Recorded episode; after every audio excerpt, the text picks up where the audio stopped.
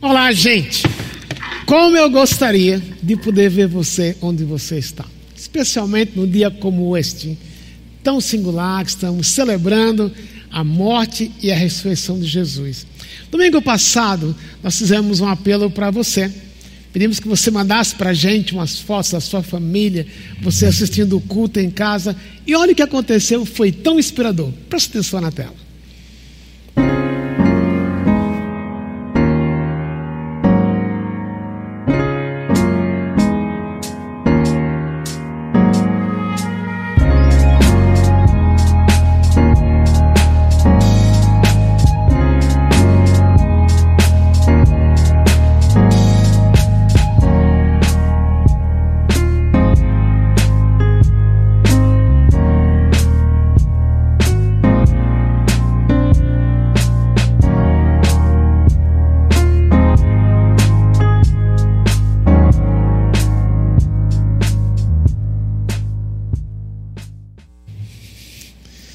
Tinha gente não somente do Brasil, de São Paulo, mas do exterior também. Isso é marcante.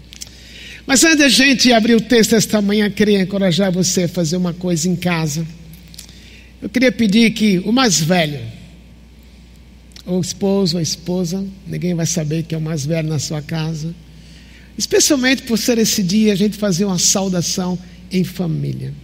Eu vou pedir que o mais velho da casa vire-se para a família inteira e diga a frase que eu vou dizer, e depois a família responde a frase que eu vou dizer. Então você que é o mais velho, vai levantar-se e dizer para a família: Ele ressuscitou. E em seguida a família responde: Sim, ele ressuscitou. Vamos fazer isso? Ok. Ele ressuscitou. Quase que eu ouvi daqui vocês falando.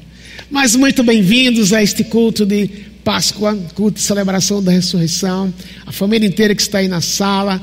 Eu gosto de relembrar que estão os jovens, os adolescentes, as crianças, que seja um tempo muito especial para você. O texto que eu tenho nesta manhã tem a ver com esse momento que nós estamos vivendo também. Mais de dois mil anos atrás, quando tudo isso começou, a celebração da ceia do Senhor era nas casas também, como estamos hoje. E hoje vamos relembrar a primeira Páscoa, que está no livro de Êxodos, capítulo 12, se você quiser acompanhar comigo. Êxodos, capítulo 12. Então o Senhor disse a Moisés e a Arão no Egito: De agora em diante, este mês será para vocês o primeiro do ano. Anunciem a toda a comunidade de Israel que, no décimo dia deste mês, Cada família escolherá um cordeiro ou um cabrito para fazer um sacrifício, um animal para cada casa. A família que for pequena demais para comer o animal inteiro deverá compartilhá-lo com outra família da vizinhança. O animal será dividido de acordo com o número de pessoas e a quantidade que cada um puder comer. O animal escolhido deverá ser um cordeiro ou um cabrito de um ano, sem defeito algum. Guarde bem o animal escolhido até a tarde do 14 dia do primeiro mês. Nesse dia, toda a comunidade de Israel sacrificará seu cordeiro ou cabrito ao anoitecer. Em seguida, tomarão um pouco do sangue e o passarão nos batentes laterais e no alto das portas das casas onde comerem o animal. Nessa mesma noite, assarão a carne no fogo e a comerão acompanhada de folhas verdes amargas e de pão sem fermento. Não comerão a carne crua nem cozida. O animal todo, incluindo a cabeça, as pernas e as vísceras, deverá ser assado no fogo. Não deixem sobras para a manhã seguinte. Queime o que não for consumido antes do amanhecer. Essas são as instruções para quando fizerem a refeição Estejam vestidos para a viagem, de sandália nos pés e cajado na mão. Faça a refeição apressadamente, pois é a Páscoa do Senhor. Nessa noite, passarei pela terra do Egito e matarei todos os filhos mais velhos e todos os primeiros machos dentre os animais da terra do Egito. Executarei juízo sobre todos os deuses do Egito, pois sou o Senhor. Mas o sangue nos batentes das portas servirá de sinal e marcará as casas onde vocês estão. Quando vir o sangue, passarei por sobre aquela casa.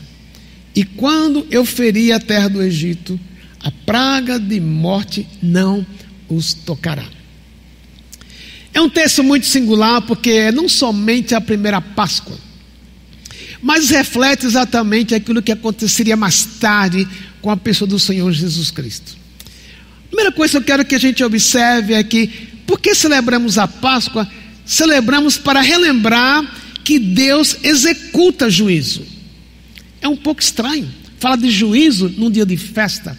Mas nós somente vamos valorizar a morte e a ressurreição de Jesus se nós realmente entendemos e também valorizarmos o que éramos antes de Jesus. O que está acontecendo aqui? O Egito, a maior potência da época, era também o maior centro cultural da época, mas o maior centro de idolatria. Haviam cerca de 1.200 deuses principais no Egito, mais os 2.000 deuses de segunda categoria. Mas havia outro contexto aqui que é importante relembrar. Naquela época, no Oriente, a família era o centro de tudo.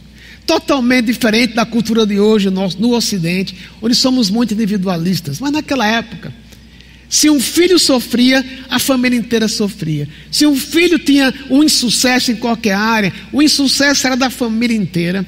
Porque se cria que, especialmente na casa de Faraó, que o próprio Faraó era a deusa Ra encarnada, que era a deusa principal da mitologia egípcia, e que o filho de Faraó era neto da deusa Ra.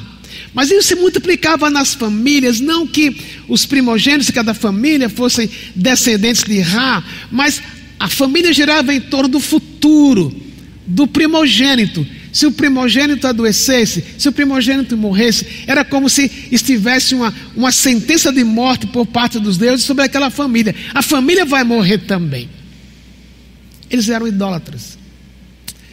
Por nove pragas, as nove pragas anteriores, foi uma forma de Deus dizer para Faraó e para o povo do Egito: vocês são idólatras, na linguagem de hoje, vocês são pecadores.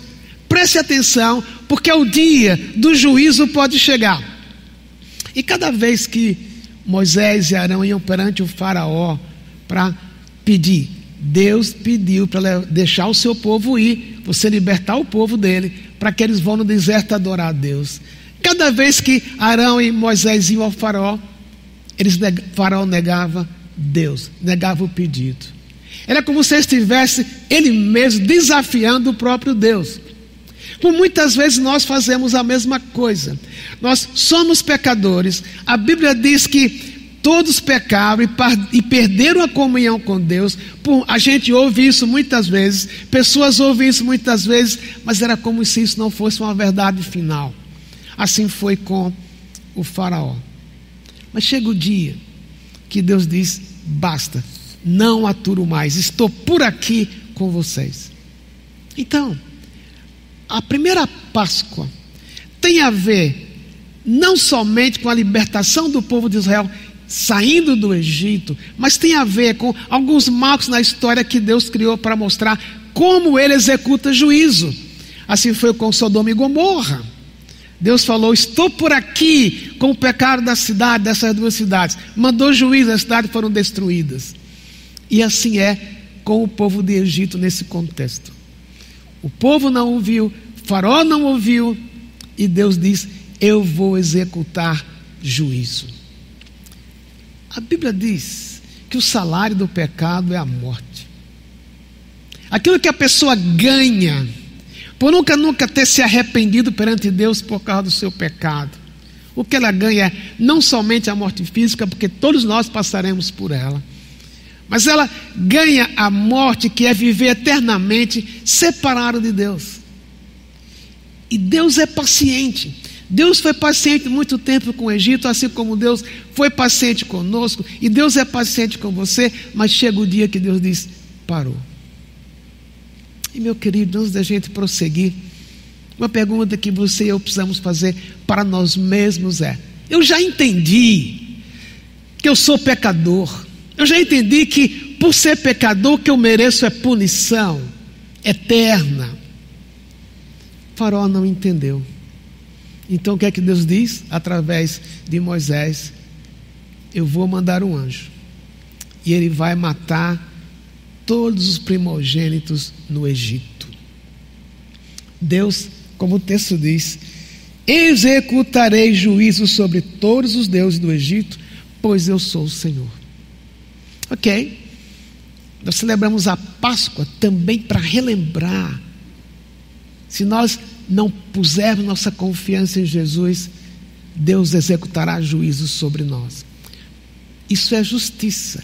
Mas Deus também é amor. O que é que Deus fez? Mas você vai fazer o seguinte: falou para Moisés, dizer para o povo: vocês vão, no décimo dia do mês, vocês vão separar um cabrito ou um cordeiro, de acordo com o tamanho da família. Vocês vão esperar quatro dias. No décimo quarto dia, vocês vão sacrificar esse cordeiro. Vão comer em família. Vão celebrar a Páscoa em família, como estamos celebrando hoje, em família, a morte e ressurreição de Jesus.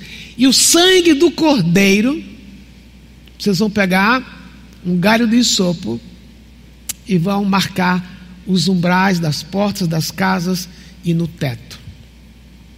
Porque naquela noite que eu executar juízo, usando a palavra do texto, quando eu ver o sangue nas portas e no teto, o anjo não vai entrar naquela casa. A segunda razão porque a gente celebra a Páscoa e a ressurreição é para relembrar que Jesus é o nosso substituto. Eu acho que não é tão difícil você imaginar a cena naquela noite. Eles pegaram um cabrito ou um cordeiro. E eu fico imaginando quando você trouxe talvez um cachorrinho para sua casa, um gato. E as crianças começaram a brincar com o cachorro, com o gato, colocava no colo, passava a mão na testa, beijava, abraçava. Vocês curtiram aquele bebê. A família teve quatro dias para olhar para um cordeiro e apertá-lo, abraçá-lo, passar a mão, mas justamente para perceber, era Deus preparando para o que aconteceria quatro dias. Eles criaram conexão. Chega o décimo quarto dia. Eles comem a refeição e o sangue é colocado nas portas. O que Deus quis dizer é: quem estiver na casa marcada pelo sangue, nesta casa o, o anjo não entrará para matar o primogênito. Agora vem uma pergunta. Jesus foi o substituto do povo de Israel porque eles eram melhores ou porque eles estavam, haviam se tornado o povo de Deus? Não foi esta a razão, meus queridos. Eles não foram poupados porque eles eram melhores. Pelo contrário, o povo israelita era tão pecador quanto o povo do Egito. Se você lembra um pouco da história das pragas, depois da primeira praga, quando Moisés e Arão vão a Faraó pedir para o povo ir embora, Faraó, em represália, achando que era muita presunção daqueles dois, ele dobra o trabalho dos israelitas. Eles têm que produzir mais tijolos com menos tempo. Eles reclamam, eles vão, eles vão, os, os israelitas vão para Moisés e falam: Quem vocês pensam que são? Vocês querem nos matar? Eles eram um povo obstinado, rebelde, ingrato. Deus queria libertá-los do Egito, mas eles não estavam entendendo, não queriam sair, preferiam ficar sob o jugo de Faraó. Isso é presunção, isso é pecado. No capítulo 24 de Josué, já o povo na terra prometida, quando Josué está se aposentando da sua liderança sobre o povo, ele faz um apelo ao povo: que vocês abandonem as práticas idólatras que seus antepassados tinham no Egito. Isso quer dizer que, mesmo aquele povo que foi protegido naquela noite, eles também tinham algumas das práticas dos egípcios, eles eram tão pecadores quanto os egípcios. Mas, o Deus que é justo é um Deus que ama. Por isso ele diz: pegue um cordeiro. O sangue do cordeiro vai marcar a casa. Se qualquer egípcio tivesse entendido a mensagem de Deus, e quisesse estar numa casa, numa casa dos israelitas, eles poderiam, desde que fossem circuncidados, que era um sinal da aliança de Deus com as pessoas.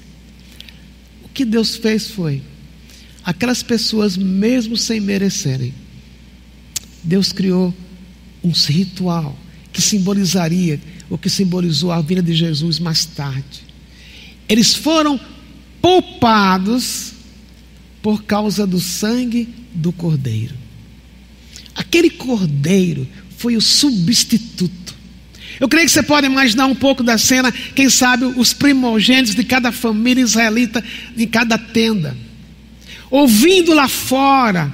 O texto no capítulo 12, no fim do capítulo, fala que houve choro e lamento em todo o Egito. Em toda a casa do Egito havia um morto.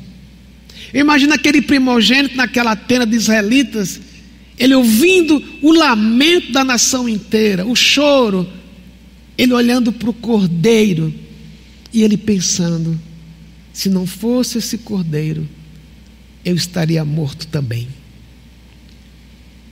Essa devia ser a nossa mesma atitude.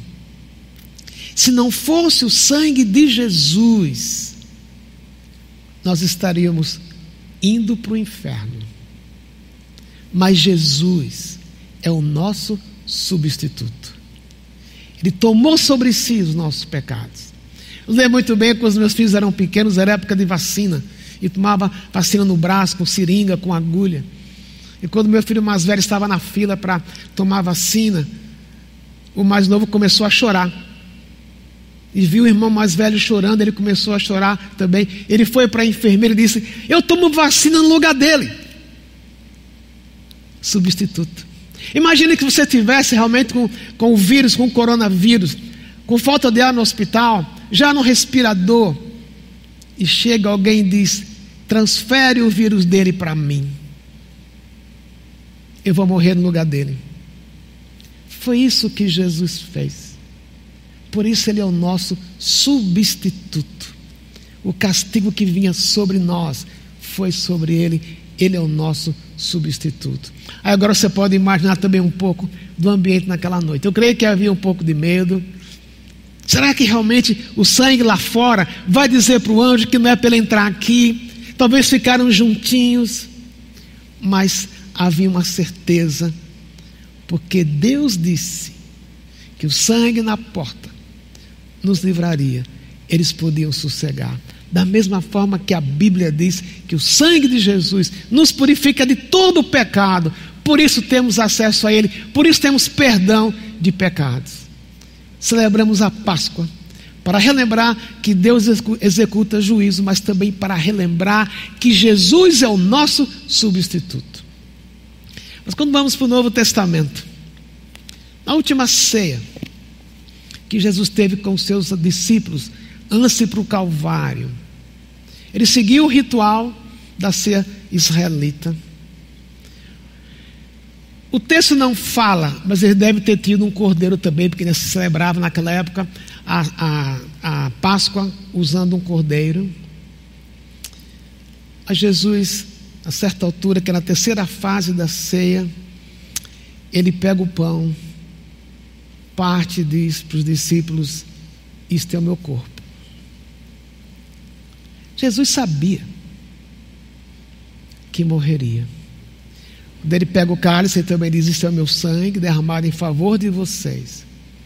Isso é o meu corpo em favor de vocês, o cálice em favor de vocês. Mas ele diz: façam isso até que eu venha. Se ele disse até que eu venha, ele estava ali apontando para a ressurreição. Se ele disse até que eu venha, ele estava afirmando: vai chegar o dia daqui a pouco, daqui a algumas horas eu vou morrer, mas chegar o dia que eu vai chegar o dia que eu vou voltar.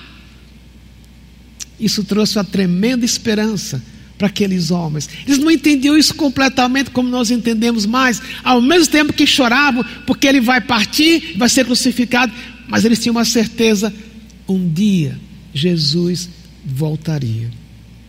E ele só pode voltar porque ele ressurgiu.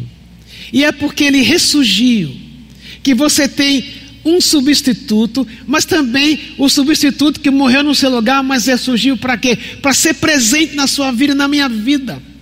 Para não somente relembrar que os meus pecados foram perdoados, para não somente relembrar que eu fui feito filho de Deus quando eu criei nele como meu Salvador, não somente para relembrar que todos os meus pecados foram apagados, mas para me relembrar que, porque ele ressurgiu, eu tenho em quem confiar, não somente para não ir depois da morte para o inferno, mas ir para o céu, mas também aquele que me socorre no dia de hoje, em dias difíceis, em dias de vírus, em dias de falência, em dias de perdas, seja o que for, porque Jesus ressurgiu, eu tenho em quem confiar. E eu queria terminar esse momento antes de irmos para a ceia, trazendo duas coisas à nossa memória. Primeira delas é que quando a primeira, a primeira Páscoa foi estabelecida, o calendário mudou. O mês de Abib, que era o mês que estava acontecendo a Páscoa, ele era o quarto mês do ano.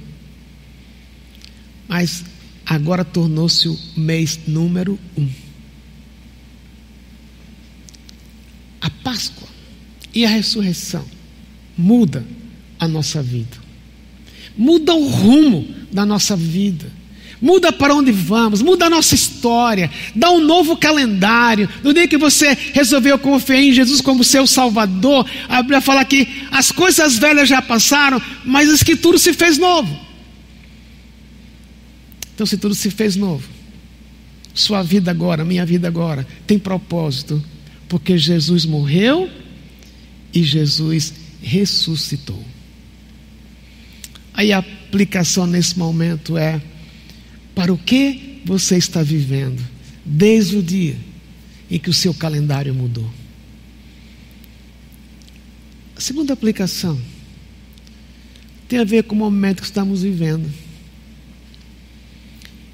Se você cresce em algum outro líder religioso que pode ter feito a história dele feito algum bem para você, mas ele está morto. Jesus é o único que ressurgiu. Ele ressurgiu não somente para dar um norte para a sua vida, mas também ressurgiu para lidar com a sua vida hoje, no seu dia a dia. Ele ressurgiu para não somente perdoar os seus pecados, mas ele ressurgiu para que aquilo que dói na sua alma, relacionamentos está quebrado entre, estão relacionamentos quebrados entre você e outras pessoas, mágoas guardadas, ele tem a capacidade de dar para você o poder para perdoar. Casamentos desfeitos. A capacidade de dar para você a resiliência que você precisa e precisa para atravessar a dor, até que a dor passe. Porque Jesus ressurgiu. Você tem em quem confiar. Não somente para depois da morte, mas para hoje, para as dificuldades e perguntas que você tem. Daqui a pouco vamos celebrar a nossa Páscoa, comendo pão e bebendo cálice. Mas antes de partirmos o pão e bebermos o cálice, queria relembrar: se você estivesse nesse salão, fosse um domingo normal, teria uma tremenda festa. Orquestra, teatro, coral. Mas estamos em casa celebrando da mesma forma. Mas veja essa música que vamos cantar. Vocês podem acompanhar na tela. Olha o que aconteceu tão especial. Em Cristo eu vou permanecer. Por que é que Jesus disse que deveríamos relembrar aquela noite?